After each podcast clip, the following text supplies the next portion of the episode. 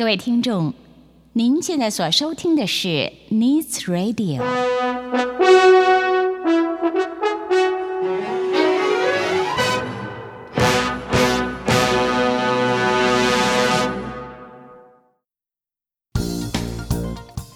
即将为您播出的是由 Needs Radio 与台湾大学社科院风险社会与政策研究中心共同企划。杨明、陈伟直播的观点会客室。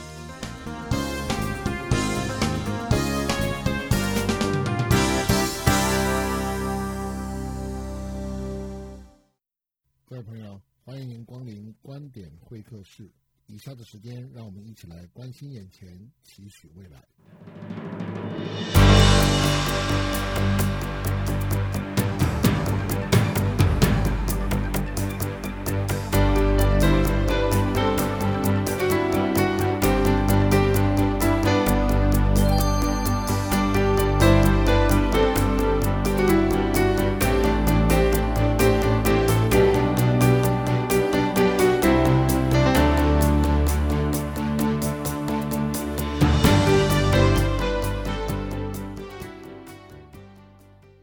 全球 Needs Radio 的听众朋友，大家好，我是陈伟，欢迎您来到观点会客室。这个节目由台大风险中心和我们所共同制播。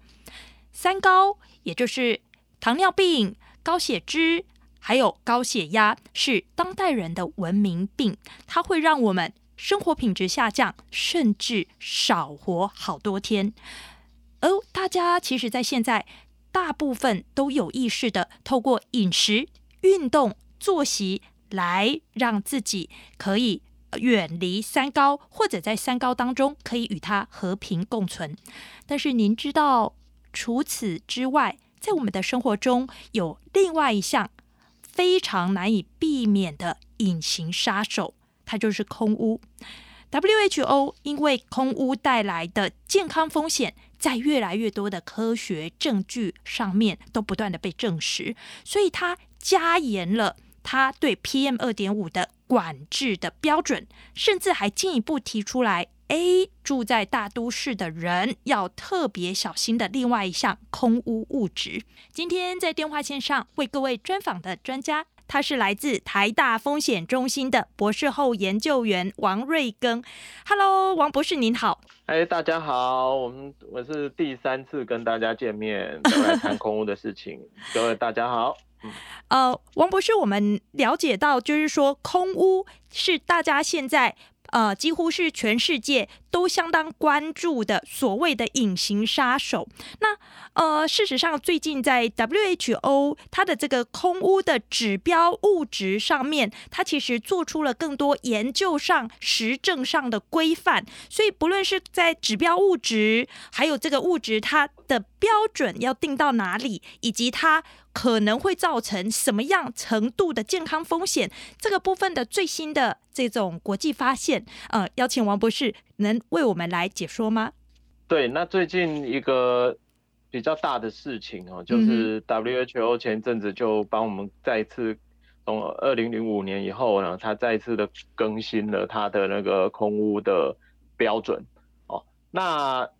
我们都知道，我们一直 PM 二点五的标准就是停滞不前嘛，哈，就是二零一二年定了十五微克立方米的年平均哦，嗯哼，啊，它数字很多，我们就集中在年平均来讲。那我是的。那那我们定了十五微克立方米呢？那其实那个时候 WHO 就是十啊，嗯嗯，那就咚咚咚咚咚咚，我们到去年哎想说那总该改了吧哈，因为二零一七年的时候我们认为说二零二零年差不多完成上一个公平周期之后，我们应该要把十五修下来嘛，然后分数要越考越好嘛，对呀，考考考七十分总要考八十分、八十五分，而且这个空屋跟健康就是。完全有关啊！这几年来看起来，并没有研究越来越觉得说，哎，空屋是就是说够了，没有，全部都是越来越严重，越来越严重，跟气候变迁很像。OK，科学研究之后，越来越发现，哎，空污啊，原来的标准竟然不够哦，只有这样子，哦，那个空污跟气候变迁一样哦，没有气候变迁就是啊，原来还会更暖化啊，原来我们这样还不够啊，原来北极冰还会融更多。那最近几年其实很有趣啦，一些国际一些研究哦，空污对健康的影响啊，原来还是更严重了。那所以 WHO 其实 WHO 是个非常严谨的组织嘛，哈，所以它都会很久，他终于在今今年真的是再次修订了他标准。那你说它本来是十嘛？那台湾是十五嘛？对，你猜是它改成 PM 二点五年均标变成多少？应该不会差太多吧？十已经挺严格的诶。啊，十超严格的。十的话，跟大家 recall 一下，十的话，全台湾只有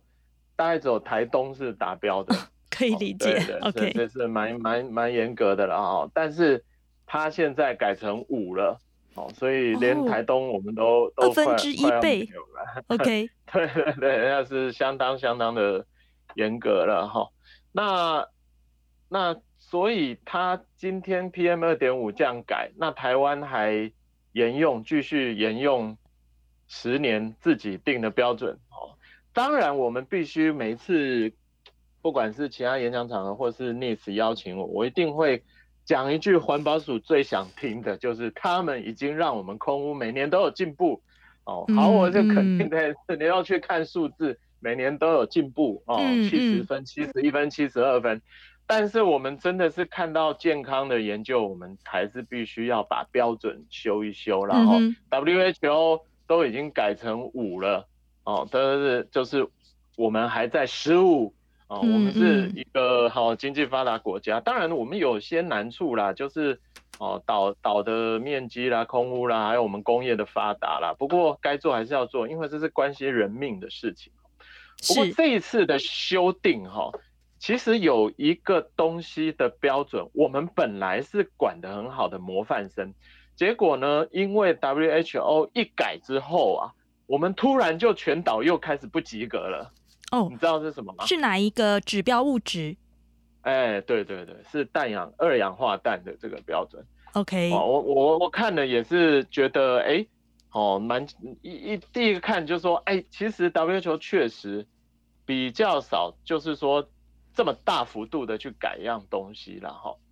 那不过后来想也是合理，我等一下会跟大家报告了，因为最近一些健康研究出来，氮氧化物它其实对于急急性气喘啊很多事情它的伤害是蛮大，那它也会变成 PM 二点五，哦，所以它它的一些健康影响被这样叠加之后，它其实就越来越严，所以它 WHO 从原来的哦四十微克立方米。减少了原来的四分之一，变成原来的四分之一，竟然变成十了。哦，那所以我，我我我我们鸟看起来是这样了。氮氧化物以前台湾是全部及格了。哦，我们全台湾呢、啊，当时照以前的标准的话呢，WHO 大概是，WHO 大概是，其实它大概是，以我们台湾用的单位不一样，我把它换算过，台湾大概是二十一左右 ppb 这样子啦。哦，那我们全国最高哈、哦，也就是台北市的十五点六九。嗯哼，那为什么台北市最高？因为氮氧化二氧化氮这类氮氧化物的污染物是交通交通工具排放是最高。Oh, OK，哎，对，所以所以大家之前一直讲工厂啦、火力电厂啊，呀，那很重要。但是但是如果氮氧化物这一块，最近越来越被重要的氮氧化物这一块，真的交通，所以台北市本来是最多是十五点六九，但是。WHO 刚刚讲之前的标准是二十一嘛，所以我们还是 pass 了。但是你知道它现在改成的的的的标准以后变成五点三一，哇，全台湾又只剩下台东跟澎湖是及格的，嗯嗯，哦，连花莲都没有哦，所以这一点倒是我们值得去重视的啦。哈，那那整个氮氧化物来讲。其实柴油大车的排放是比较多，嗯哼，但是我我自己其实之前这两三年我都有一直在关注柴油大客车的这个部分呐，嗯，那么坦白讲，这个部分绝对要重视一下整个我们的公正转型的这个议题，也就是说我们在环境变得更好的过程中呢，真的是需要同时兼顾到。不要影响到这个产业的生计，我们不能够让少数人或者是让那个冲击太大，必须妥善的去设计怎么样去改柴油大客车这一块，把它降下来了。是是，对，对这个刚刚一直谈到，就是说越来越多的实证研究发现空污对健康的危害，这里面能不能提几个，就是啊、呃、新的，然后这个因果关系是高度可以被实证出来的例子呢？好，来。因为在这边哈，我想大家一般听众朋友，我如果跟大家读科学报告，应该是就无聊睡着了，然后，所以我这样讲了哈。其实，在伦敦发生了一件事件，这件事件大概可以标志着整个我们对于二氧化碳、空气、交通的空气污染这一边的一种高度重视。二零一三年的时候，英国有个 Ella 的叫 Ella 的小女孩呢，她九岁。他就因为反复的严重气喘而过世。嗯嗯。哦，那大他们去医院，他们就发现伦敦，伦敦跟台北有点像，它的工业区都移出去了，所以伦敦主要就是就是交通交通工具就是空气污染，嗯哼，就是交通造成的空气污染。那他就有气喘，他就反复的进入，他从二零一零到二零一三年就进入了急诊，严重气喘进入了医院二十七次。其中有三次进入加护病房，嗯，最后在二零一三年二月的时候他就过世了。好，那过世了本来也也就是说，哎，那到底是是因为空气污染导致他直接的死亡吗？可以算到这样子吗？还是说啊，其实你是因为自己气喘的原因呢？嗯嗯，所以呢，为此呢，这个 Ella 的妈妈就发起了一场社会运动。那这场社会运动呢，就是。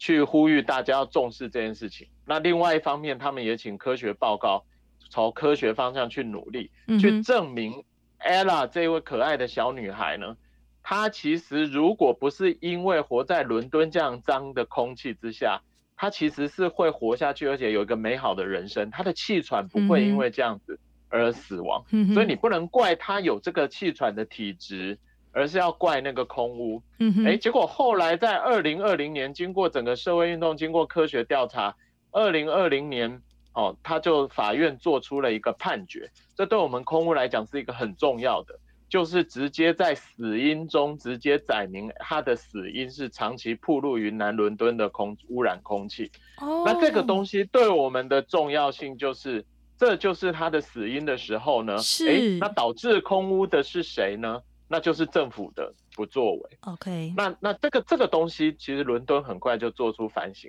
他的市长看他在二零一六年，也就是说判决还没出来之前，其实他们就推动了一个伦敦的空屋改善计划。嗯哼，那他其实做的一件事情是，他把伦敦划成很多的一些区域。那他的这些区域，就是在一些尖峰时间、交通比较繁忙的时间的时候了。不同的车辆就是有高污染排放的车辆，它就不能进去。嗯哼，那这个我们在台湾那个有不同的名词啦，但是在台湾一般我们要叫空气品质禁区。对对对对，也有哎、欸。但是但是台湾没有实施的，在都会区里实施的很普遍。OK，我们就是之前台北港讲要实施，嗯，然后讲一些国家公园啦、景点啦要实施，然后要关掉你的那个游览车的怠速。但是我们实施的整个范围其实是非常小于这个伦敦的整个范围的。嗯哼。那你照照地图来讲的话，哈，一开始伦敦在实施这个禁区，大概是我们信义区到博爱特区这附近的一些小区。但是到二零一九年，它在去年疫情前呢，它大概推动的区啊，真的非常大。大到我都觉得非常的惊讶。您说的是我我们台湾的台北是不是？对还是在讲伦敦？伦把大伦敦现在管理的、哦、管的那个区，对，换算成台北的大小的话，哎，这很对我们听众朋友很有帮助。大概从戏子直接要管到板桥去了，左右的宽度然后南北的宽度就是大概台北市的这么大的一个区域，它都有进行尖峰时期的。车的管制，uh huh. 那这个管制呢，它它的收费其实相当的高。它如果在尖峰时间你是污染车辆，你进去的话，进去就是收八百块钱，然后你就是累积的。那如果是大货车排放的话，更是好几千块钱这样子在收。哦，那那我我我是我是发现这件整件事情是这个样子啦，uh huh. 就是说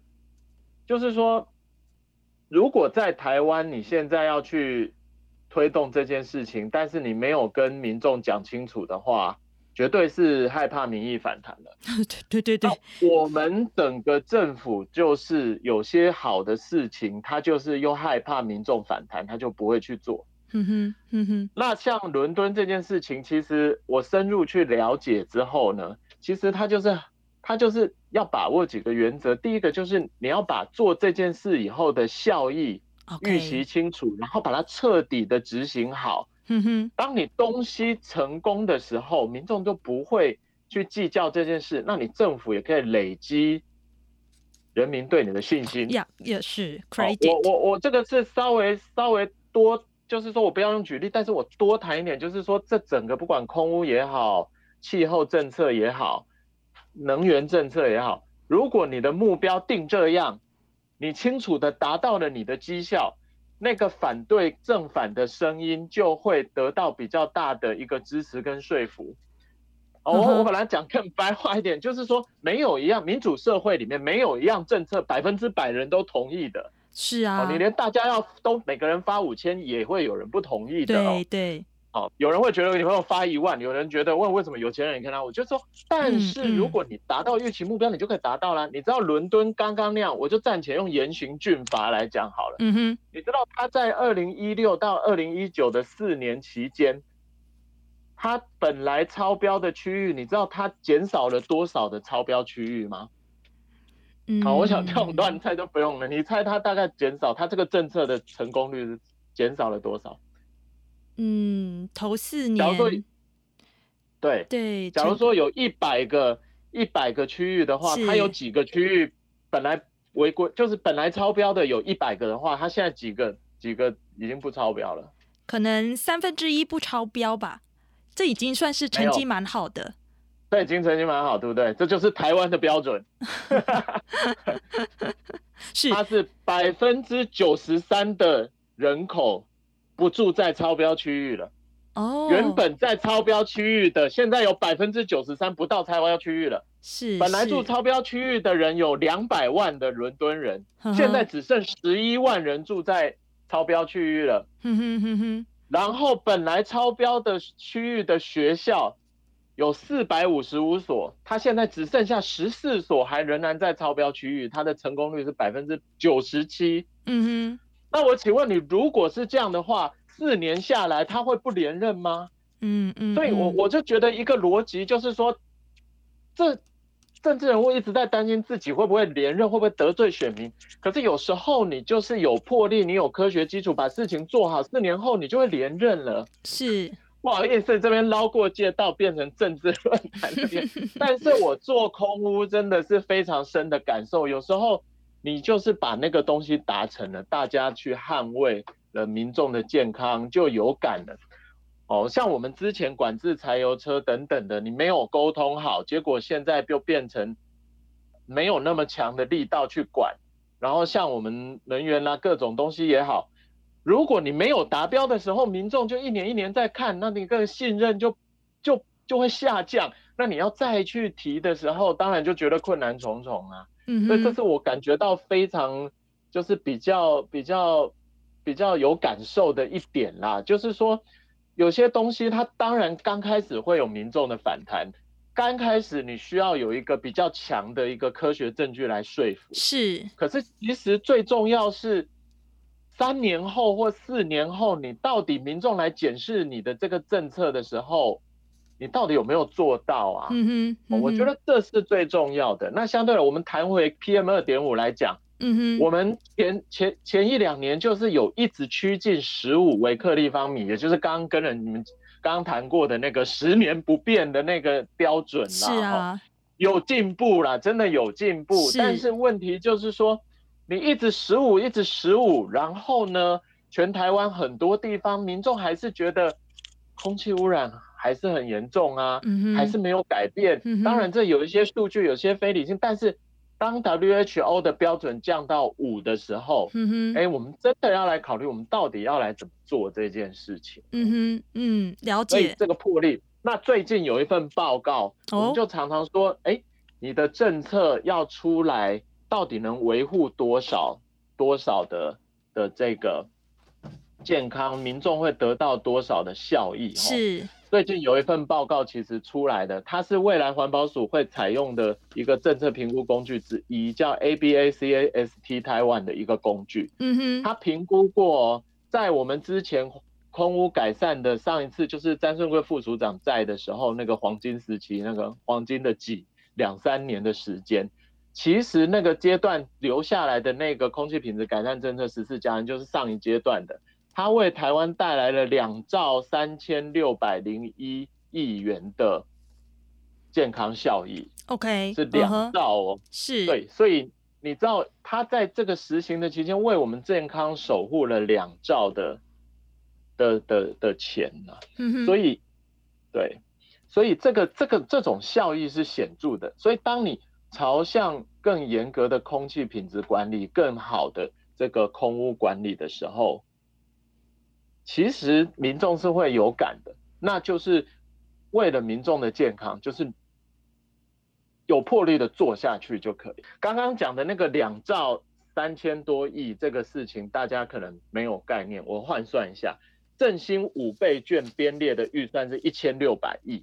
如果照这样的话，那个空屋政策为台湾的健康其实可以。发十四次的振兴五倍券，oh. 所以你就知道这个有多少了。那这个数据它还等于等于，其实用一个比喻哈，等于二点六个之前八千八百亿的前瞻基础建设。据这个两兆三千亿的数据呢，是由成功大学的吴映老师和长荣大学赖信志老师他们团队所做的评估啦。所以听众朋友们如果有进一步的想要了解，其实也可以。进一步去咨询这位老师，或是你们 Nis 也可以再次专访这些老师。那这个还只是包括技术型措施的部分，两兆三千亿，其实还有其他管理型措施的部分，其他周边带来的效益有有可能都比这个两兆还要大。那我们常常就觉得说啊，就顾这个短期的这个选举啦，或者是一些东西，其实应该要好好的做那个。我们看到在台大风险中心的这个官网上面，呃，在讨论一个现象，这个不平等的现象呢，是说社会经济条件如果比较辛苦的地区，竟然空屋其实也比较严重。这个话到底怎么说呢？它这个成正比是拿出呃哪些的这种条件，那彼此其实是有互为正比的关系。我们在各县市里面，我们刚刚讲到说，其实全台湾来平均呢，各地方很多是有改善的，然后，不过我们必须去指出，台湾的空屋啊，跟社会条件还是有一些不平等的情况哦。那我们我们把台湾的七十七个环保署光认的测站，然后历年来做一下比较之后呢，是，然后我们其实可以发现哦，空气污染最严重的地区哈。他的所得呢，其实是有比较偏低的一个现象。OK，嗯哼，对，所以我们我们这个我们台湾空气污染最高的这个，我把它分成五组来讲的话，哈，好，空气污染最严重，PM 二点五污染最严重的这个区域，哈，它的所得分组是最低的。好，然后呢，oh. 呃，对，它这个地方 PM 二点五污染最高污染的这个群组呢，它的那个平均浓度是二十三点三微克立方米。Uh. 那二十三点三，我们我们台湾自己定的标准是十五。哦，再帮大家提了一下数字。然后 WHO 最新标准是五。那这个地方是二十三点三。OK。这个组。然后，但是呢，它的所得的话，哈，所得平均数的话呢，是这个千万、十万、六十五万，年均年均是六十五万元。然后这一组是这样哈。但是呢，我们呃，这个接下来第二第二干净的组，它所得反而上升一点哦。嗯哼。然后第三干净的组呢，所得又更上升一点哦，就是跟所得是颠倒的。嗯嗯嗯。然后呢，呃，但是呢，所得最高的组出现在第四组哦，第四组的所得年均大概是八十万哦，八十万台币。那这个就是台北啦、新竹这些地方，新竹市的这些地方。那他八十万的话，他是达标的。所以呢，它是它的 PM 二点五是达标的，所以全台湾最有钱的分五组的话，最有钱的那两个组啊，是住在空气品质及格的地方。哦，它是以台湾标准是及格的，所以这是很吊诡的，就是最有钱的两个组其实住在空气品质及格 PM 二点五及格的地方，其他三个组是住在空气品质不及格的地方。不过呢，最干净的那一组却所得所得有点下滑，哦，但是它还是第二的，因为那个地方是花莲啊、台东啊、宜兰这些哦，它其实所得跟台北啦，跟新竹市比较不能比啦，但是它所得还是比其他地方高，所以这里其实因果关系是很复杂的哈。我我我我我在这节目里面，当然我们就不要讲那么多的很复杂的东西，但是简单讲，这是一个要面对问题。它很多台湾其实是农业县，比如说中呃那个台中市，因为就是那个比较农业区的台中市哦，因为台中市这些都是那个六都。那个县市合并之后嘛，高雄市的高雄市是它的农业县跟它的工业城区都都是全台湾最污染的地方哈。高雄这个有有空或者是其他专家其实都可以提哈。我觉得高雄是真的是空污是非常严重。我们最这边补充一下哦，最严重的污染区哈，境内十一站哦，有七站，高雄有十一站，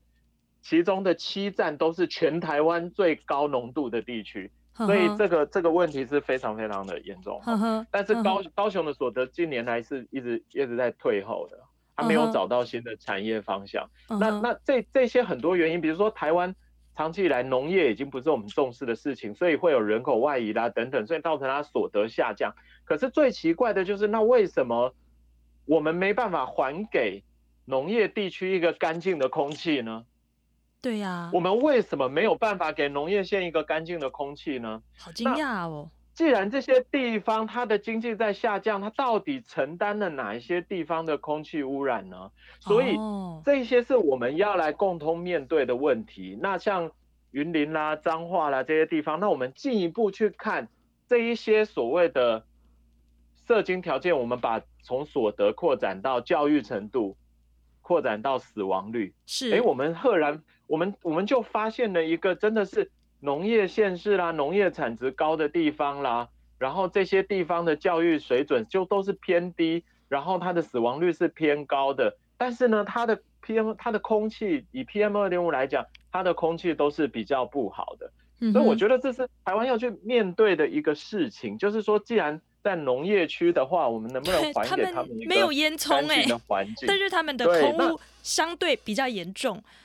对，那这个这个有两个哈，我们归结起来，第一个就是台湾的农地工厂问题哈，因为因为台湾的农地工厂常常很难去管制它的空污，台台湾最难管的其实是中小型的排放源，好，那那这个是其中一个原因，那第二个原因是台湾本身哈，我们中间我我们我们地幅三万六千平方公里是。已经不算大哈，但是中间又有一个中央山脉，所以我们很多气流，这些有其他专家，我在这边简单带过，就是说台湾从季风吹来的很多气流都会碰到中央山脉有个回流，所以从北中南有好几个回流的区，特别在中部跟还有浊水溪河谷，还有高雄的这个高平溪的谷，它会有几个季风在回流，它会有几个滞留的空气滞留区，那这一些区会停留，造成说。我们工工业的污染啦，哈，一些确实就是发电啦，或者是交通的这些污染，它会在一些沉降区里面去影响到整个台湾的西部的中南部然后。是。那所以这个问题就不在于说我们要怎么解决农业地区本身不要排放，他们其实排放不多，怎么去解决我们总量，就是台湾的中南部的各个。火力发电也好，交通排放也好，总量要去降下来，OK，这样才能够彻底的去解决问题。是是，那那那那那，所以两支嘛，大家也都知道，确实就是燃煤电厂，确实这个已经谈很多，所以我今天不要当重点去谈。那第二件事情就是柴油大车的这边，柴油大车这边，我们真的是讲说，就是要认真的去设计跟面对它，因为我知道很多运将大哥。好，很多那个也有一些老师，他们对于我们现在管制的标准，其实是觉得是有疑问的，就是柴油车到底有没有那么大的贡献哦？OK，是有疑问。嗯、那那有疑问，我们就要好好来面对它。是，因为有一些质疑是说，哈，因为台湾的内燃机的那个偏后跟我们驾驶的长度习惯不一样，因为我们通常就是把美国的的那个很多标准就拿来略微修改啦，嗯、就是包括柴油车到底怎么排啦，嗯、但是这也是确实啦，因为因为你美国你看那个一个州啊，动不动开开五六五六百公里，开两三天，他们在车上睡觉的那种运输的形态，跟台湾这种一天几乎都能来回的，我南北塞套套那个。车也就是一天以内一定会来回的嘛，嗯嗯嗯、但美国你那个有一些在它州里面你就开个两天，所以那那 whatever 就是说，我觉得就是说好好好去面对到底柴油车要怎么管，嗯，那到底要怎么样在公正转型，也就是兼顾到整个他们的生计跟生存权之下，然后我们来迈向一个更好的环境，把我们的健康呢给救回来。哦、那那那其实英国那个案例就是说，英国会判决这样子的空屋有小女孩因为气喘而过世。我相信在台湾这个空屋更严重的话，我们其实也会面临到同样的问题。嗯哼，所以我们真的是要为了人命去好好的守护台湾的空气呀。台湾有比邻近的地区空污来的更严重吗？呃，我在这里就不不不报告数字哈，但是我可以跟大家报告的就是我们的那个因为空污而导致疾病失能或死亡的的这个人数，来跟各位报告一下哈。这个是国际上现在非常。非常盛行的一个就是健康疾病负担的统计资料库哈，那在这里的话呢，嗯，跟各位报告这个一下哈，每十万人，二零一九年台湾每十万人因为这个就是 PM 二点五 PM 十而损失的生命年呢，是一千一百六十一，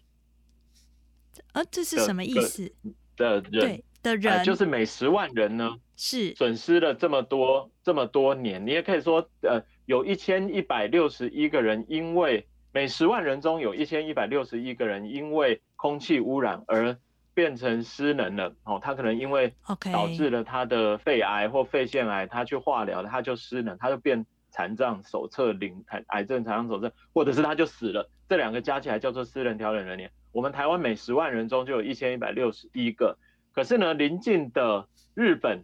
它其实只有我们大概一半，它是六百零二点一六个，嗯哼，我们是一千一百六十一，日本是六六百零二，好，因为因为我为什么要报告数字减少一点，呃，特特别要提这个，是因为我们如果只是看浓度，我可以跟大家说，我们浓度确实比日韩高一点，不，但是这个这个很难比，因为很多地方也不一样了哈。但是我们关心的不是空污浓度本值有多少，是它对我们健康会影响多少，对不对？是。所以我现在直接跟大家报告台湾因空污的的影响哈。是。那刚刚讲到台湾是一千一百六十一，日本是六百零二，那南韩是九百五十三，所以也跟我们比较接近，嗯，但是我们还是比它严重，对不对？那新加坡也是六百多哈。是。那中国是大概就是东亚我们亚铃里面呢，我们我们我们唯一能赢的哈。那他他他是话是两千三百一十，可是我们的经济发展的条件跟煤的使用程度是不同的嘛，对不对？如果你你这种这种事情每每次只要有赢中国就很高兴，那我们都以他为标准，这这样怎么会进步？好，那所以 我们就是赢他哦。但是我们去对比到其他哦，英国的话才四百六十三，那。刚刚说到的那个污染很严重的伦敦，它其实也才四百三十九，嗯，那也就是相对来讲，一个一个四百三十九的每年十万人中只有四百三十九个人会因为这样在那一年里面失能的一个状况的一个国家，它其实也的一个地区，它其实对空污的重视以及它对这个移动污染源的这个 zone 的这个低排放的这个这个交通的管制，其实是。比我们要积极很多哈，那我我真的是我们做空污的比较是感受到了，我还是说还是帮空保之所以就都有在进步呀，都很辛苦了，真的他们同仁我们有些知道都都是其实是很辛苦，但是就是说我们也真的要去 urge 这个事情啊，就是该要再一波积极的改变了，因为上一波比较积极在推动，真的是一六到一八这段时间呐。OK，那后面不是不是不努力，好不好？嗯、对，但是我们真的需要整个有民众啦，有有这这个政政政治政治家们，大家好好的再来推一步了，因为 WHO 也都已经推一步了，哦，所以所以我们我们因为空污而损失的。这个健康真的是比较多哈，还有一个也是比较奇特的现象哈，也要跟大家报告的就是说，我们空屋是在下降，但是这一个损失健康的值呢，却是在上升的哦。对，好吊诡。这个这个，哎哎，也算是直观上是吊诡。不过我们已经有请教过这方面的医师跟一些专业啦。OK，主要是说。因为其实基底的结构上，这个一定要面对。也就是说，我们的空污改善，没错，有改善，但是改善还来不及。我们第一个人口老化的速度，哦，就是说，你你每一年每一年你吸到同样空气的伤害，那我们不断的在老化嘛，那不断的那个基底的结构在调整的时候，其实你冲击出来的的的量，你对健康的损失当然就是非常大。嗯哼，我我用更白话讲，你们去想象，如果全台湾大家现在都一百岁，假如啦哈，嗯哼，那我们其实我们我们的空气很容易，如果稍微一点点糟的话，应该健康就冲击很大了。是，你们朝这样去想，就大概知道了。就是说，所以我们必须讲来那某一个路子来讲的话，我们环境的改善，空污也好，水污染各种环境的改善。我们必须追得上我们的人口老化速度。OK，好，但是这这是其中一个，但是它是比较是我们从数据上看到的一个假设性的了哈。但是比较实证性的参数调整，其实是因为从实证上来看呢、啊，很多之前以为没那么严重的，哎，怎么越来越从数字上就就就是更严重了？好，比如说前几年我们可能还不那么认为空污跟糖尿病有高度的关联。嗯哼。可是你知道最近有发现空污跟糖尿病，它其实是有存在一些关联。空污跟肝病其实它有存在一些关联的。嗯哼。所以这一些研究加进来之后，它就导致了直接的，好，你的空污下降不够多，你的健康影响还是在缓，还是在上升呢？那所以，所以其实某一方面来讲，就是说我们的改善幅度还不够到把健康。拉回来就对了，你这样想就知道。嗯，这次这个最重要意思是这样。那那那那台湾什么什么样的情况下空屋正在加重？我们这也就回到我刚刚第一个那个那个那个那个假说啦。但是它就是说，我们比较严谨，不能说它就是确实，就是说，因为我们在高龄化社会中，你这些慢性病，心脏病也好，去那个心肺血管疾病也好，这些疾病，我们我们的健康状态本来就是在老化中嘛。嗯，那你这些东西跟空屋的加交互的影响之下，其实其实我们要去面对的是更积极的去改善我们的空污，特别是我觉得今天回到一开始访谈，我去强调的就是我们之前 PM 二点五打过了嘛，那大家也知道，反正它就不降，真的下一期你不降，真的说不过去了。我们再给大家那个黄金数字，我们维持在十五，十几年了，然后接下来就要十几年了哈，每一年都会变多年。嗯，WHO 已经改到五了，好是，然后呢